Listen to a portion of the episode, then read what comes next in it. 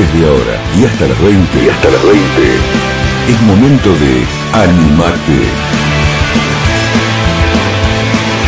Un espacio para escuchar, charlar, crecer y sobre todo, sobre todo, para dejar atrás lo que nos detiene. Con la conducción de Aldo Gamba. En línea, como lo anunciábamos al principio del programa, estamos conversando con Gabriel Bornoromi, él es presidente de SECHA, Confederación de Entidades del Comercio de Hidrocarburos y Afines de la República Argentina. ¿Cómo andas, Gabriel? Aldo Gamba te saluda y Miguel Dimagio. ¿Qué tal, Aldo? Miguel, muy buenas noches. ¿Cómo andas, Miguel? Eh, Miguel, digo, Gabriel.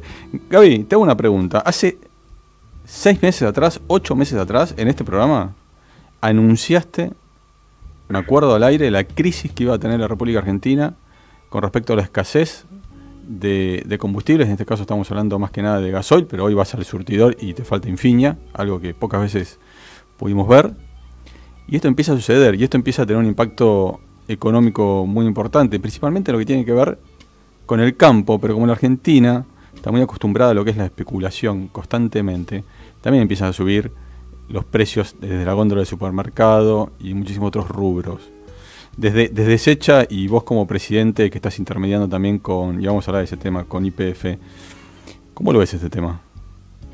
Bueno, con tristeza, porque en realidad uno pretende equivocarse cuando dice que vamos hacia un desabastecimiento y como bien lo decía vos, lo dijimos hace un tiempo atrás, mm, de 6 a 8 meses, pasó y hoy estamos con una crisis energética en la Argentina, principalmente el diésel, que hay un porcentaje importante, un 25%, un 20% que lo importamos porque no, no alcanza la producción argentina.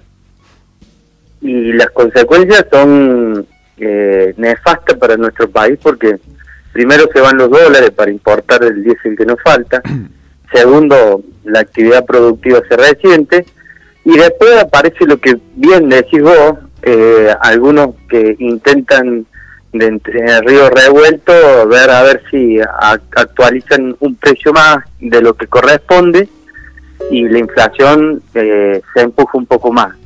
En rigor de verdad la inflación se nos van estos dólares y es lo que empuja a, que el dólar aumente, ¿no? Porque hay escasez de dólares y, y entonces el dólar aumenta.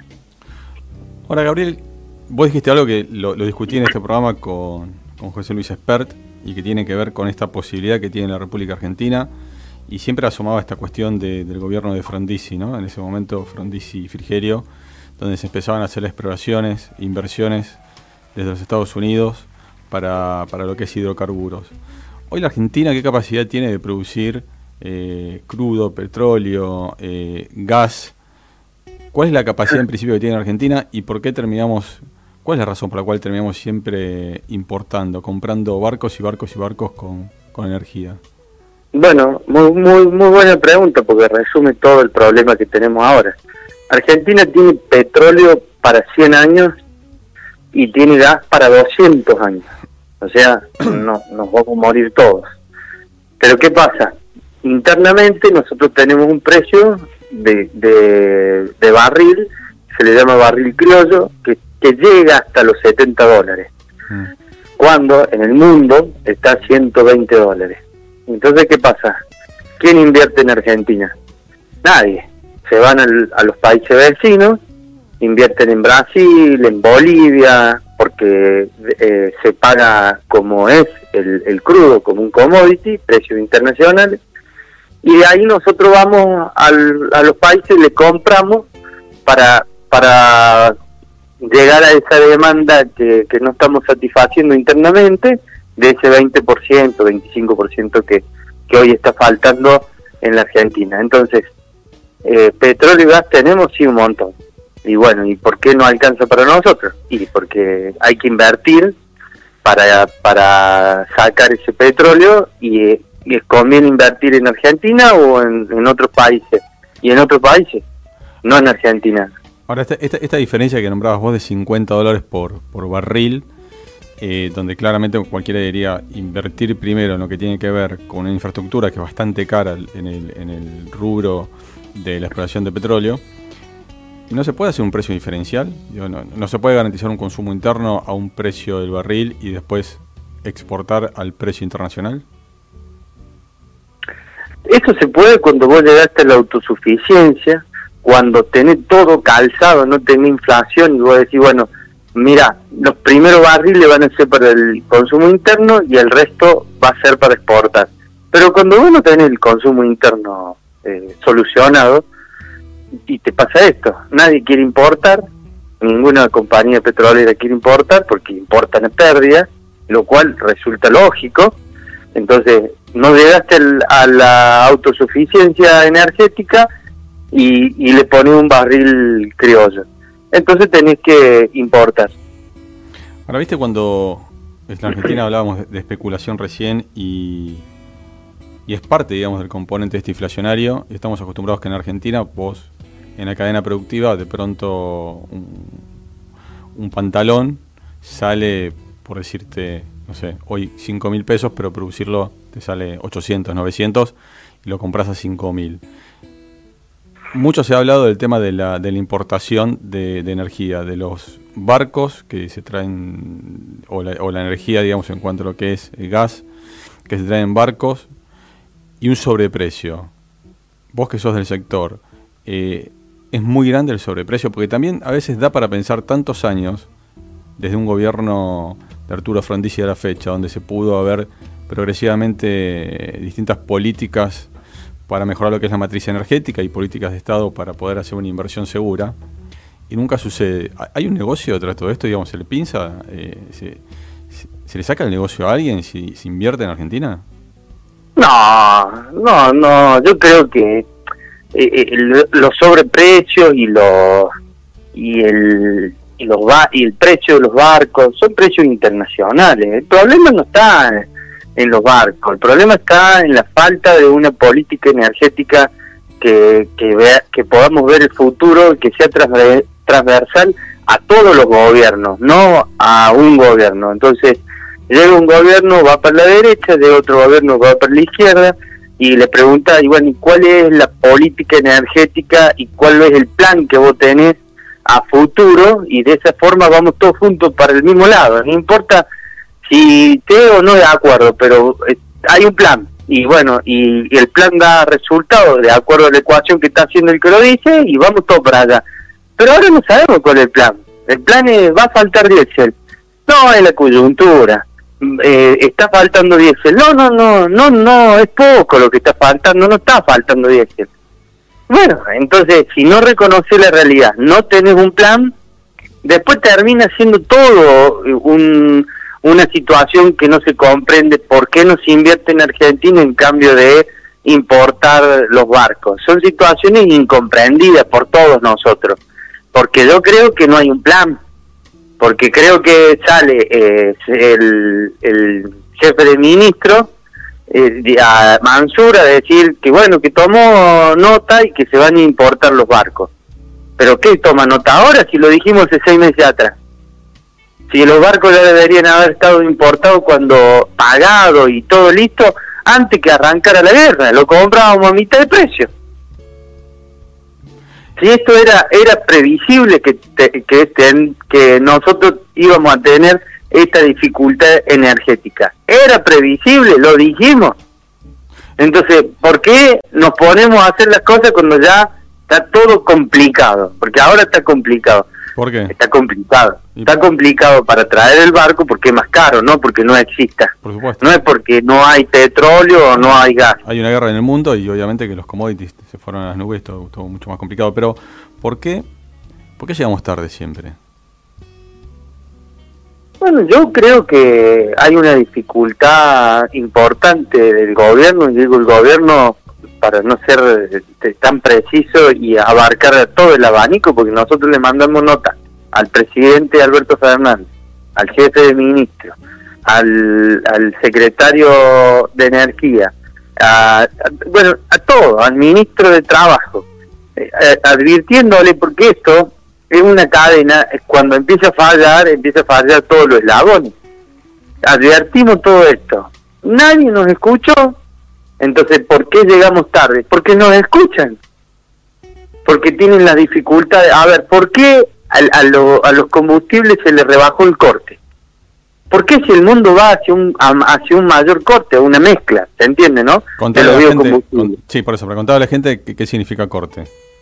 Nosotros en Argentina teníamos el corte en las naftas un 12% y en el diésel un 10%.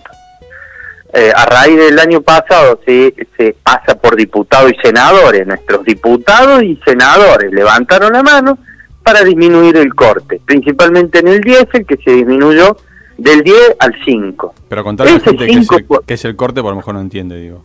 Ah, es la mezcla de biocombustible que está hecho, eh, el, eh, un biodiesel, digamos, que está hecho a base de, granos, principalmente de maíz. Entonces se mezcla con el, con el combustible de hidrocarburos y es lo que hoy estamos consumiendo con un 5% de, de corte o mezcla. Ese corte, el año pasado, ante la ley nueva, era de un 10.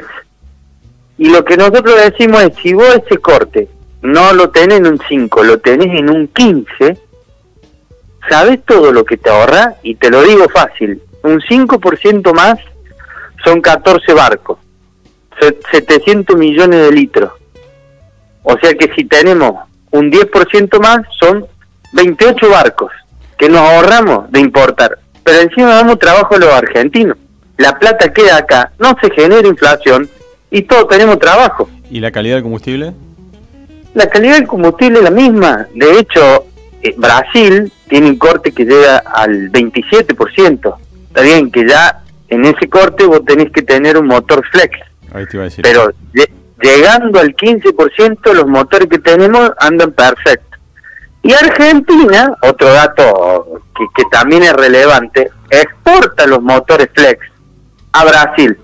O sea, nosotros fabricamos motores flex, pero no quedan en Argentina, se van a Brasil. Pero Ahora, ¿por qué el mundo está yendo hacia la, las energías renovables, hacia lo verde, que es aumentar los cortes, principalmente de, en los hidrocarburos, corte con biocombustible, y nosotros lo bajamos. Encima cuando estamos mal, y encima que lo fabricamos, no lo tenemos que importar a los biocombustibles lo fabricamos nosotros. Yo creo que, creo que con esta descripción que, acabas de hacer, que es muy gráfica y es muy simple, vamos un poco a lo que te pregunté hace unos minutos. Acá hay alguien, y cuando digo acá en Argentina, que estas ecuaciones le favorecen. Porque sin duda alguna, lo que vos decís es muy básico. Lo que lográs es que no salgan tantos dólares, dar trabajo a la gente, ir por el camino donde va el mundo que es a los biocombustibles, a una energía sustentable y en Argentina hacemos todo lo contrario. Entonces, vamos a, comprar, a importar, a traer más barcos. Es muy raro. Y llegamos a este pronóstico que vos dijiste hace seis o ocho meses atrás, de la escasez, donde hoy, ¿a quién le pega más duro la falta de, de gasoil? Al campo, le está pegando más fuertísimo, porque ellos están pagando un valor del diésel que no es el valor que nosotros vemos en el surtidor, sino es más elevado, porque el canal mayorista históricamente era más barato, ahora es más caro. Claro. por la escasez, oferta y demanda. ¿Y esto cómo, cómo repercute en, en los precios? Más allá de la especulación, ¿cómo esto se traslada después a, la famosa góndola del supermercado?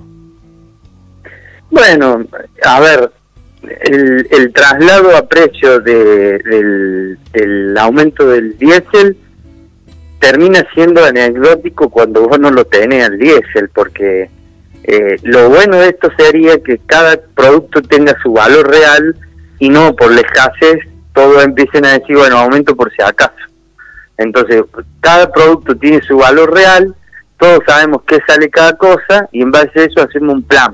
Por eso, insisto, no hay plan energético, no sabemos si vamos a tener diésel, si nos va a llegar, la estación una semana tiene diésel, una semana no, atrás de eso hay fuente de trabajo, cortamos los biocombustibles, no hacemos los gasoductos que hay que hacer, que, mm, a ver, también utilizamos diésel, importamos diésel de menor calidad para las usinas para generar eh, electricidad. Entonces, ¿lo podríamos hacer con gas? Sí, ¿De quién? Nuestro. ¿Qué es lo que hay que hacer? Gasoducto. bueno, todo eso es un plan. Totalmente. Lo explicaste, la verdad que Gaby, como siempre, lo, lo explicás muy simple y de manera muy concreta. Yo le quiero recordar a la gente, esto es un informe tomado de, tu organismo, de SECHA, que el 58,4% del, litro de combustible se lo lleva la petrolera, que el 34% se lo lleva el Estado, ¿sí? en tasas, impuestos provinciales, municipales, nacionales, y el 7,6% es lo, que queda en las estaciones de servicio.